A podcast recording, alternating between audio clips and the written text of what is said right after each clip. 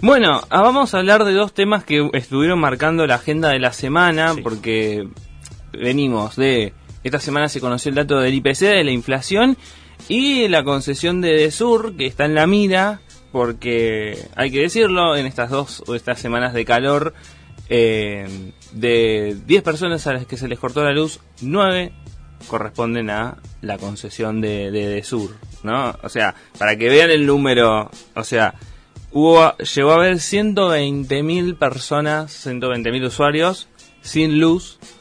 Y la gran mayoría eran de Desur, ¿no? Que no es nuevo, no es nuevo, es algo que eh, viene, viene pasando hace un montón.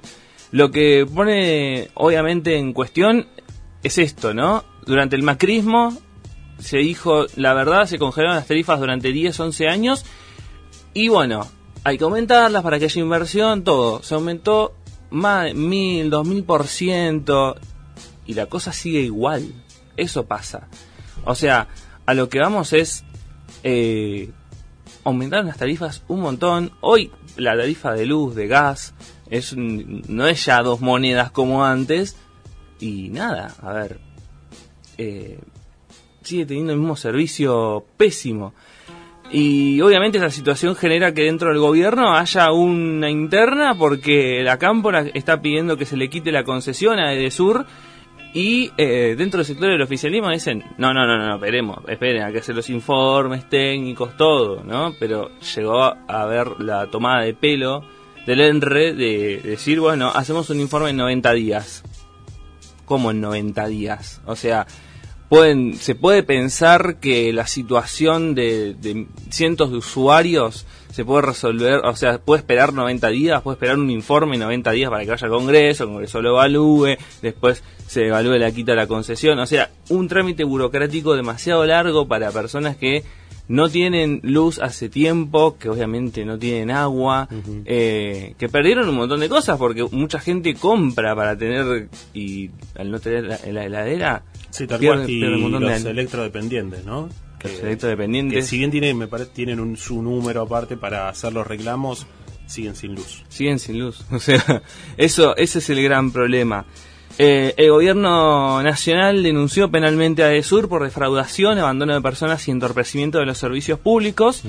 Y eh, la portavoz Gabriela Cerruti confirmó que analizan con quitarle la concesión, ¿no? Eh, obviamente hay que ver el tironeo dentro del oficialismo, pero vamos a ver en, en dónde queda eso, ¿no? A ver, eh, Sur es la empresa controlada por la mayoría accionaria por la empresa italiana Enel, que ya eh, que ya puso su, eh, su intención de irse del país. Es decir, sur está a punto de cambiar de manos. Está a punto de cambiar de manos. Por eso muchos hablan de que esta situación está generada, está generada, o sea, a ver, no los cortes de luz, pero toda esta situación de la amenaza de la quita de concesión está hecha para bajarle el precio y para que algún empresario amigo del gobierno la compre. No se sabe, no se sabe. Pero eh, nada, a ver, esta semana se, IPF, por ejemplo, compró eh, una de las centrales eh, térmicas, ¿no? si, me si no me equivoco era Central Puerto. Lo que es un avance también de, una, de una empresa de mayoría accionaria nacional en el sector energético también hay que decirlo, el Estado también se está empezando a meter un poco más dentro de esta, dentro de este, dentro de este mapa energético, ¿no? Lo que finalmente es como una ida atrás de los últimos 30 años en donde el Estado se había retirado casi completamente de esta, de este, de esta área, ¿no? Era el ENRE eh, controlando a las empresas eh, distribuidoras, a las concesionarias, a las empresas distribuidoras de energía. Bueno, parece que se vuelve a meter, ¿no? Justo un año electoral, justo teniendo enfrente candidatos que dicen no, el Estado no tiene que meterse, el Estado tiene que dejar todo el libre mercado candidatos que también, o gente que después aplaude que eh, la Reserva Federal estadounidense o, eh, o, el Banco Central Suizo salgan a rescatar bancos porque se caen sus acciones, ¿no?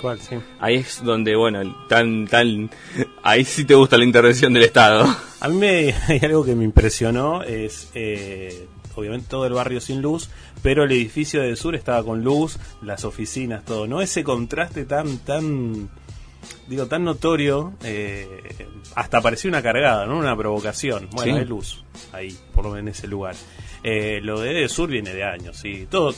A ver, esto de los cortes de luz lo venimos sufriendo no solo los que padecen Edesur, sino también Edenor, Ujú. menos Edenor, ¿no? Ahí hay otra historia, pero eh, lo de los cortes de luz casi que nos preparamos. No me acuerdo en qué época fue, Brian, que nos avisaban. ¿No? Ah, sí, claro, ¿Te los cortes programados. Los cortes programados. Entonces uno más o menos iba piloteando. Igual, cuando no tenés luz, cuando no tenés luz, no tenés nada. Claro, pero pasa que te pueden avisar, pero estar. Está bueno, o sea, te avisan, pero estar cuatro o cinco, una semana sin luz, aunque Sí. avisen, Sí, ellos pensaron que el efecto sorpresa era un poco mejor. claro. Pero. Pero bueno, eh, queda en esa, ¿no? Y el gobierno de la ciudad que queda ahí como. Yo acá no tengo nada que hacer. Sí, ¿no? Eh, eh, eh, tengamos en cuenta que durante estos reclamos fueron a increpar al jefe de gobierno, al candidato presidencial, a un bar donde estaba con un periodista de, de la señal Todo Noticias. eh, y bueno, fueron a, a increparlo diciendo si puede hacer algo. Y el gobierno de la ciudad se lava las manos diciendo no, eso es cuestión del gobierno nacional. ¿no? Y ahí es donde uno se pone a pensar y creo que queda claro eh, el modelo de Estado que nos proponen, ¿no? Hay que decirlo, este gobierno no se ha caracterizado por ser un Estado o un gobierno que intervenga o que haga las cosas, ¿no? Es un gobierno, llamámoslo tibio, porque eh, mientras todo esto pasa, eh, mientras eh, hacen como bueno, vamos a analizar, quitar la concesión de Sur, vamos a multarlo por 200 millones por eh, todas estas cosas, pero a ver, le podés poner todas las multas que vos quieras, sigue pasando, ¿no? Y, y tenés después enfrente a un gobierno de la ciudad que dice, no, es este culpa del gobierno, del gobierno nacional. Lo que deja claro de que si vuelve el PRO van a gobernar como lo hicieron durante los cuatro años de Macri. ¿Qué hicieron cuando comenzó la crisis del 2018? Ah, no, es el mundo. Le echaron la culpa al, al mundo, Sí, a cómo viene la, a cómo venía la, la cosa en el mundo. pasaron cosas. Pasaron cosas y, ah, y por eso se los devaluó la moneda de una manera impresionante.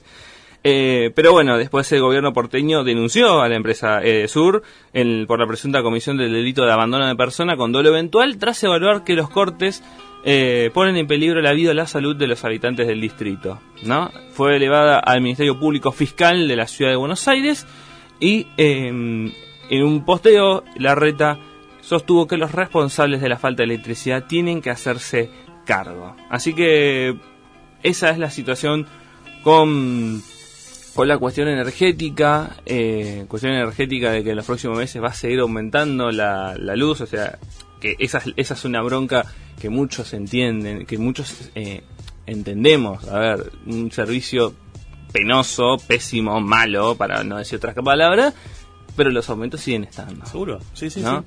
sí. Y, y es eso, y también ponerse a pensar en, bueno, eh, cómo, le damos, cómo le reclamamos a las empresas y al Estado de que hagan las obras, de que hagan las inversiones, porque también es sencillo echar culpas diciendo, no, porque el gobierno de la ciudad aprobó tener eh, un montón de edificios, perfecto, está bien, eh, hay cierta culpa porque hubo un funcionario que firmó diciendo, bueno, no puede haber un edificio acá cuando los transformadores de sur son viejos y no van a aguantar tantos edificios. Pero también hay una cuestión con la empresa y con el Estado diciendo, bueno, vos cobrás, eh, lo que cobrás, invertilo, no te lleves la guita. Tal cual, no, eh, no, hay, no hay inversiones. O sí, pero no en lo que se tendría que invertir.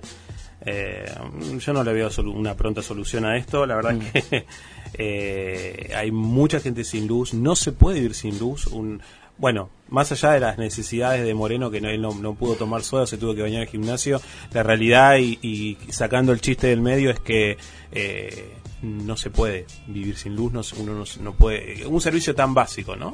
Claro. Eh, entonces, eh, esta puja de poderes, porque es puja de poderes, saber quién, quién, quién lo soluciona o quién lo empeora más, eh, tiene que tiene un tinte, ti- siempre tiene un tinte político, pero ahora mucho más. En un año, insisto, en un año de elecciones. Bueno, Sí, por eso hay que ver cómo, cómo se mete esta, esta cuestión, hay que porque hay que tener en cuenta que estas cuestiones se, me- se van a meter en la campaña, todo este tipo de temas se van a meter en la campaña así porque es un En el debate. En el debate porque se van, van a opinar rapidísimo. Hablamos de Rosario, Sí. cuando comenzó el tema de Rosario, opinaron todos, ahora se olvidaron de Rosario. Bueno, fueron los gendarmes, todos, ya está, listo. Listo, a otra cosa, a otro tema. Y el tema es ahora lo- los cortes de luz y pensar por qué la ciudad de Buenos Aires, por ejemplo, no. En los geriátricos no estamos hablando de situación de la gente, digamos, los edificios. ¿Por qué en geriátricos, en centros de salud, el Ministerio de Salud de la Ciudad de Buenos Aires no va y pone un grupo electrógeno, por ejemplo? O sea, está bien, vos no podés hacer algo con la concesión, perfecto, pero ese tipo de lugares, ¿por qué? Sí. Como Estado. Por eso digo, deja claro qué es modelo de Estado propone el PRO, más allá de que uno quiera avanzar rompiendo todo y el otro sea un poquito más con buenos modales. Son, todo, son dentro de todo un mismo modelo, un mismo modelo. Eh, y bueno, ahora más tarde vamos a hablar del otro tema que es la inflación, donde también la opinión, opiniones hay diversas de no, porque esto es un desastre, de que podemos bajar la inflación eh, en serio, más rápido, ¿no? Nos acordamos la frase de Macri diciendo la inflación es algo, Algo que se soluciona es algo que se soluciona rápido Sí. y acá estamos. Pero bueno, eh, es eso. Estamos en un año donde todos estos temas van a ser debatibles, donde todos van a estar con el coaching o con la o con el, cassette puesto para opinar de estas cosas. O sea, son opiniones vacías en redes sociales, en los medios amigos. Así que hay que tener paciencia, el año va a ser largo. Va a ser largo. Eh, en este primer bloque te, eh, te hablamos del tema de luz, de energía. En el segundo eh, vamos a tener una, una entrevista con la doctora Mirta Jaime, que está a cargo de todo el, el problema que está padeciendo el Hospital Posadas, de los paros, porque a todo esto se le suma eh, la falta de atención a los profesionales de salud. Parece que, que los problemas, tenemos una canasta de problemas, ¿no? Argentina siempre es eso, siempre es un país donde tenemos que solucionar y remendar cosas. No me quiero olvidar, quiero mandarle un gran abrazo a, a la- a la- a- a todo el sector de enfermería de la Clínica Las Araucarias. Eh, también, vamos a dedicarle en algún momento, vamos a hablar de enfermería, ¿eh? Eh, porque también me parece que ganan poco, trabajan mucho. Bueno, el sector de salud siempre golpeado, educación. Pónganse las pilas los que tienen que darle bolilla a eso porque eh, eh, necesitamos que los profesionales de salud estén cómodos para trabajar, son las personas que nos salvan la vida. Nos vamos al primer eh, nos vamos al primer a la primera tanda cuando volvemos más aquí en los de atrás, todas las voces, dale.